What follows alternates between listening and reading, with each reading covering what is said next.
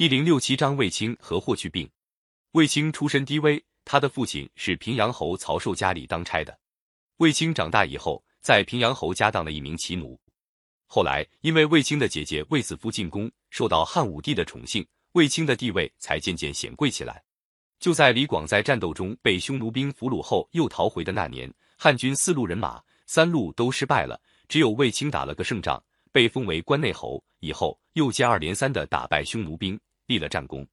公元前一百二十四年，卫青率领骑兵三万追到长城外，匈奴右贤王以为汉军还离开很远，一点也没防备，在兵营里喝酒作乐，喝得酩酊大醉。卫青在夜色的掩护下，急行军六七百里，包围了右贤王。汉兵从四面八方冲进匈奴营地，打得匈奴部队四面逃窜，乱成一团。右贤王的酒刚刚惊醒，要抵抗已来不及了。只好带着他的几百个亲信脱身逃走。这一仗，卫青的人马一共俘获了一万五千多个俘虏，其中匈奴的小王十多人。匈奴的左右贤王只比单于低一级。这次战争，右贤王全军覆没，对匈奴单于是一个很大打击。汉武帝得到捷报，立刻派使者拿着大将军印送到军营，宣布卫青为大将军，连他的三个还没有成年的儿子也封为侯。卫青推辞说：“我几次打胜仗。”都是部下将士的功劳，我那三个孩子还都是娃娃，什么事都没干过。要是皇上封他们为侯，怎么能够勉励战士立功呢？汉武帝经他一提醒，就封了卫青部下的七名将军为侯。第二年，匈奴又来进攻，汉武帝又派卫青率领六个将军和大队人马去对付匈奴。卫青有一个外甥叫霍去病，那时候才十八岁，非常勇敢，又会骑马射箭。这次也跟着卫青一道去打匈奴。匈奴听到汉军大批人马来进攻，立即往后逃走。卫青派四路人马分头去追赶匈奴部队，一定要把匈奴主力打败。卫青自己坐镇大营，等候消息。到了晚上，四路兵马都回来了，没有找到匈奴主力，有的杀了几百个兵士，有的连一个敌人也没有找到，空着手回来了。霍去病还是第一次出来打仗的小伙子，才做了个校尉。他带领了八百名壮士，组成一个小队去找匈奴部队。他们向北跑了一阵，一路上没瞧见匈奴兵士，一直赶了几百里路，才远远望见匈奴兵的营帐。他们偷偷的绕道超过去，瞅准一个最大的帐篷，猛然冲了进去。霍去病眼明手快，一刀杀了一个匈奴贵族。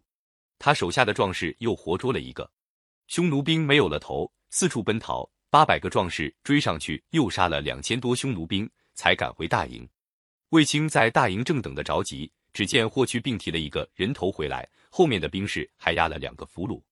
经过审问，才知道这两个俘虏，一个是单于的叔叔，一个是单于的相国。那个被霍去病杀了的，还是单于爷爷一辈的王。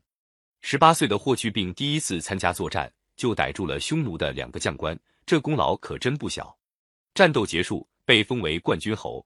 公元前一百二十一年。汉武帝又封霍去病为骠骑将军，率领一万骑兵从陇西出发进攻匈奴。霍去病的兵马跟匈奴接连打了六天，匈奴兵抵挡不住，向后败退。霍去病和他的骑兵越过了胭脂山，追击了一千多里地。那边还有不少是匈奴的属国，像浑邪、修图。汉兵到了那里，俘虏了浑邪王的王子和相国，把修图王祭天的金人也拿来了。汉武帝为了慰劳霍去病。要替他盖一座住宅，霍去病推辞了。他说：“匈奴还没消灭，哪儿顾得上安家呢？”为了根除匈奴的侵犯，到了公元前幺幺九年，汉武帝经过充分准备之后，再次派卫青、霍去病各各带五万精兵，分两路合击匈奴。卫青从定襄郡出塞，穿过大沙漠，行军一千多里，匈奴的伊稚斜单于亲自率领精兵严阵对抗，双方展开了一场大会战。激战到夜幕降临的时候，沙漠上突然刮起一阵狂风，夹着沙粒，吹得天昏地黑。卫青顶着狂风，冒着扑面的沙粒，命令骑兵分左右两翼夹攻。一只邪单于招架不了，带了几百骑兵向北突围逃去。卫青一直追到智岩山下的赵信城，匈奴兵已经逃空，城里贮存了不少粮草。卫青让兵士们饱餐了一顿，把多余的积粮烧了，才胜利回师。另一路，霍去病也横越大沙漠，前进两千多里，大破匈奴左贤王的兵马，一直追到狼居胥山下，在那里立了一块石碑留作纪念。这是汉朝规模最大、进军最远的一次追击。打那以后，匈奴撤退到大沙漠以北，沙漠南面就没有匈奴的王庭了。